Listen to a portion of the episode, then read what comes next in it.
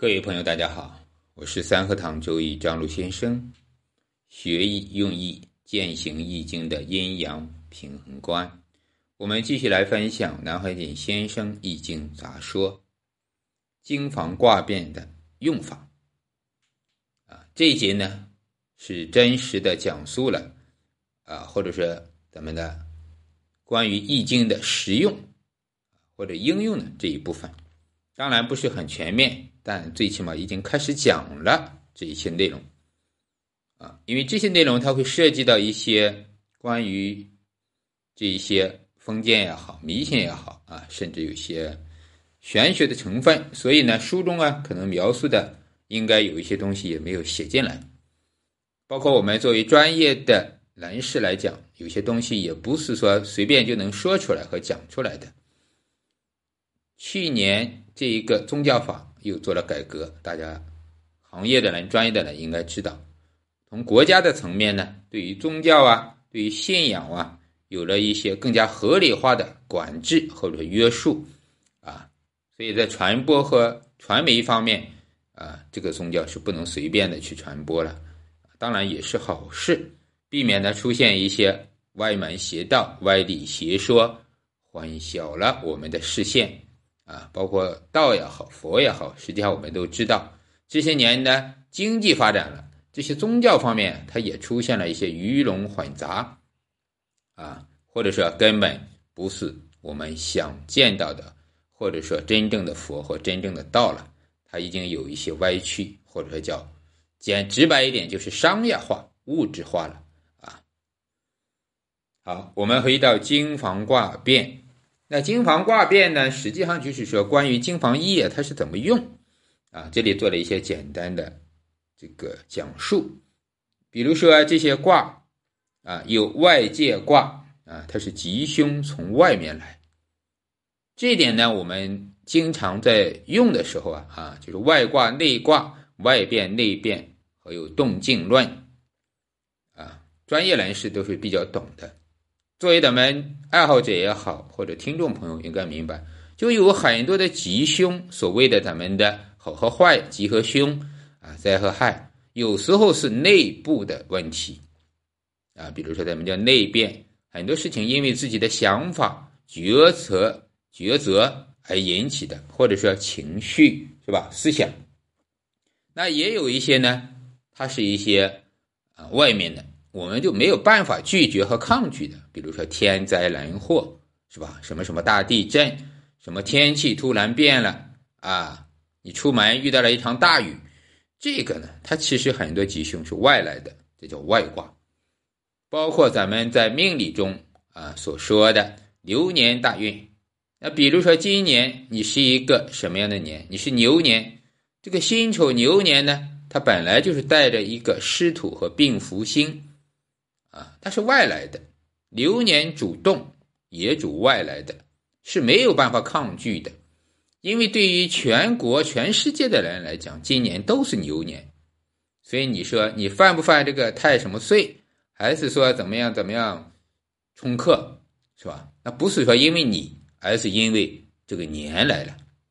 所以在中医里边讲到五运六气也是如此，春天该来就来，冬天该走就走。那有些疾病呢，它就是春天容易发啊，春为风对吧？为燥啊，秋为燥，春为风。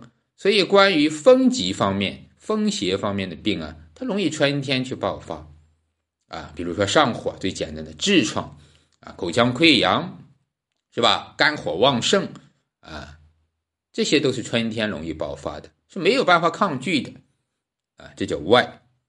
那内界卦叫福祸从内起，这就是咱们说的内观了。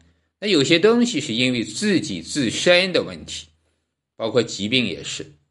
每一个人的体质是不一样，哪怕你是双胞胎，我们要知道，其实生出来之后，从你呼吸第一口气开始啊，这个阴阳就变化了，体质不同，分别不同，长相不一样，黑白不一样啊。我们因为工作关系会接触到很多的这种双胞胎啊，双胞胎兄弟啊，双胞胎姐妹啊，啊，他们就是个子不一样。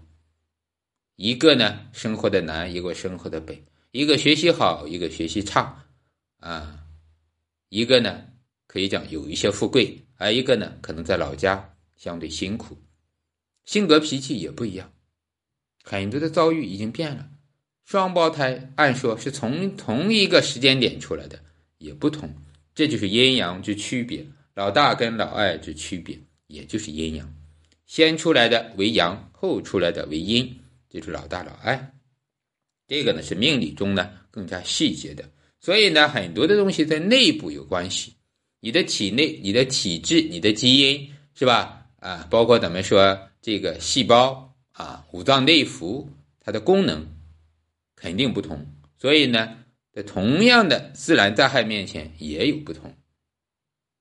好像昨天我们看这个疫情的报告，就是同一个小区，有的人真的染上了这个疫情，是吧？非典型肺炎，而有的人呢，他没事，他也有密切接触的，但是他一点事也没有。筛选的时候筛选也没有他，这个就跟咱们说机遇吗？缘分吗？这个不好说，这个应该更多的是一个人的体质，是吧？或者说这个抗病毒的能力。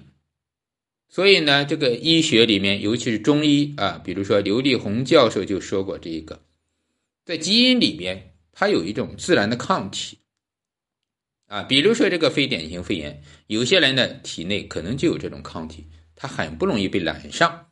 当然，这也是后面疫苗它的一个作用和价值，就是说防止被感染。有些人天生就有这种抗体，他自然呢也就防止了。所以内和外我们是可以区别的，有些事情、有些灾害、有些疾病是外面来的，而有些呢是因为我们内部。当然也有的是我们的情绪啊、思想啊、压力啊、工作呀，是吧？而产生的一些问题。所以内和外的卦是不一样。那后面呢？所谓合谷卦呀，啊，死不葬埋呀，棺椁卦呀。啊，这个相对都不好的啊，包括血脉跟绝命卦啊，这些都属于一些呃很差的，或者说我们在专业中叫死木空绝啊，意味着你的事情啊，比如说投资可能也叫血本无归啊，一分钱都拿不到啊，赔了人又赔了精力，赔了时间，赔了青春啊，所以在遇到这种卦的时候，那大不吉。所谓大不吉呢，告诉我们的就是，这个事你要去做，你即便有十足的把握，你也要小心谨慎，而不是说盲目而冲动，因为这个相或者这个天意里边已经告诉我们它有不顺。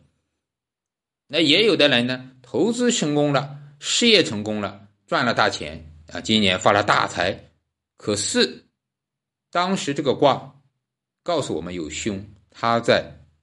家里的这一方面出现了灾害，啊，比如说的亲人得到了这个一些相应的啊重大的疾病，那赚的钱呢，直接去了医院去花了，所以这也叫财来财去留不下，啊，所以遇到这种卦，一般可能也是看起来一方面吉，而另外一方面不吉，啊，所以叫绝命卦，事多反复，为人孤独，不谐于俗。啊，绝命卦呢，也就是说看破红尘，是吧？世俗啊，然后投资事情呢，那有可能这个就是血本无归，或者说反反复复，它不稳定啊，财来财去，一会儿赚钱，一会儿赔钱的。当然，从生意的角度，我们做生意的都明白，这个钱呀，它没有说永远是稳定的，你天天日进斗金这种现象，可能会有一两年持续。但是，一旦过了这个运势、运气之后啊，啊，它就归于正常了啊。今年好，明年差；上个月好，这个月差，它都是这样。生意它就是这样。所以呢，做生意的、当老板的，包括在公务员系统混的，那是要有一定的情商，或者说有一定的承压能力的。你要经得起折腾，否则的话，你就别干，你就还不如稳稳当当去打工。是吧？旱涝保收，啊，这也是呢，在一个易经里告诉我们的，每一个人都有自己不同的这个选择，自然呢也就不用有不同的卦象出来。好，那后面的南怀瑾先生南师也告诉我们，诚恳的说，我是不喜欢这一套，虽然研究，虽然懂，可是一生也不用它。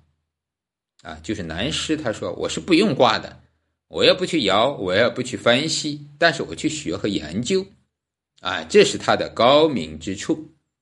他只是学和研究，告诉我们是怎么回事，但是他自己呢？不去用，啊，其实这样呢，也就少了一点东西，啊，咱们大家可以直白的想，如果你只学不用，实际上还是停留在一些理论的体系，对吧？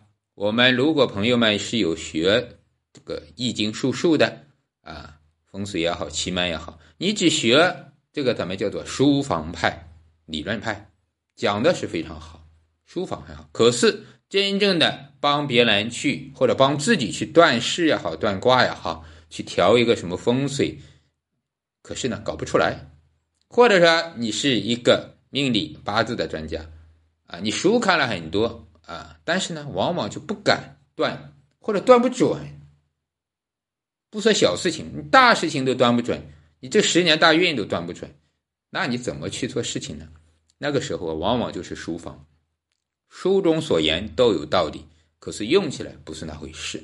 这个就是说，《易经》里边告诉我们叫变与不变，没有变通，永远都不会达到所想要的结果。啊，所以说南师呢，在这个研究方面他是 OK 的，可是，在应用方面呢，确实呢，他相对会落地的少。那另外一位呢，这个咱们知道曾仕强教授，大家可能知道。他讲的《周易》里边，他更多的是虽然也讲啊，也带有很多的学术味道，但是他把它演绎成商业化，这是他的专长，拿来卖，拿来上课，当然也有卖点。本身他也是做生意，也是做这一个培训或者说易经转化商业的生意，所以他讲起来呢，你听起来更加切合实际，更加实用，好像拿过来就可以用，啊，那个又不一样。所以大家怎么要做一个区分？什么是研究的，而什么是实用的？他也讲了一句话：“我相信人类智慧的神灵是不靠这些外力的，所以我反对大家去用。再三再四提醒大家不要迷信，迷信没有意思。”啊，在这里呢，他也等于是做了一个批判性的吧，把这些经房啊各方面当做迷信。但不是这个道理啊！他说这个话呢，并不是说啊，认为这些是迷信，而是说我们作为应用也好，作为大家不要迷信。所以前几节我们也说过啊，什么叫迷和信？你就是完全相信和依靠这些东西，那就是迷信。啊，有的人你连今天出门是吧，都要算一下，吃什么东西都要求一下。大事小事天天问啊，其实我是很说不好听，很烦这种客户的哈。大事小事天天问，他每个月都要问你一次，这个月好不好啊？有没有什么问题呀？其实有必要吗？没有必要。后来呢，我就懒得去回复他了。这个人生的吉凶，你说你都这样去算了，还有什么意义？你活着，你就干脆活在卦里就行了。我让你干啥你就干啥，那就真正成了一个傀儡。所以孔子说叫知命而改，你不去改，你是被命所捉弄，那就是坏了啊！所以呢，我们就说无命由我不由天，真正的智慧的是要改善自己，不要被天所左右，或者说我们该顺应则顺应，是吧？该要自己去独立创新就创新，这个要一分为二的去看。那同时，这里告诉我们呢，有志者呢，他不用外力，也就是说，善意者不补或者叫不沾，这句话呢用的很多啊，各本版本里面都有讲啊。这一节里面最后一句也说了，你看，所谓善意善于义者不补。我虽对于义呢研究不怎么高深，但我个人不喜欢依靠这些。那反过来讲呢？因为他通了和豁达了。南师是高人，他不是一般人，对吧？咱们大家，所以说他作为智者来讲，他自己就是善意者，也是一个智者，所以他就不用去搞这些，他就能明白人生。所谓高人、圣人、贤人、智人、真人，他们有自己独到的东西，他不用这些东西，他已经超越了这一些，也可以讲。那他读了一遍，他自然研究了《周易》，他就明白了这个原理。他其实不用去特意的去沾一下，他已经对于人生大事是吧？未来都已经豁然于心胸了。甚至有一些有神通的，他直接有感觉和感知，有人已经告诉他了，或者有另外一个声音已经提示他了。该逃避他就逃避了，该躲难他也躲难了，他自然就无灾无难。啊，当然这个呢就开始涉及到一些玄学的了，啊，所以他讲的智慧的神灵，这里边是有内涵的，只是没有点破而已啊。在他的另外一本版本，那个比如说《小炎黄帝内经》，还有呃静坐长生不老这些里边，就会有讲的一些佛跟道的最高境界，包括咱们常说的神也好、鬼也好、灵也好啊，这另外一个维度的生命。啊，这里呢就没有点那么透啊。好，关于这一点呢，我们要明白。那同时呢，他是智者，那我们作为普通人呢，我们没有那么高的智慧的时候，我们该用还是要用。你不用啊，人生就是迷途的，所以要有所区分。好的，今天的易经杂说我们就分享到这里，祝大家生活平安愉快，智慧一生。更多信息，请评论区留言或关注公号“张璐先生”。再见。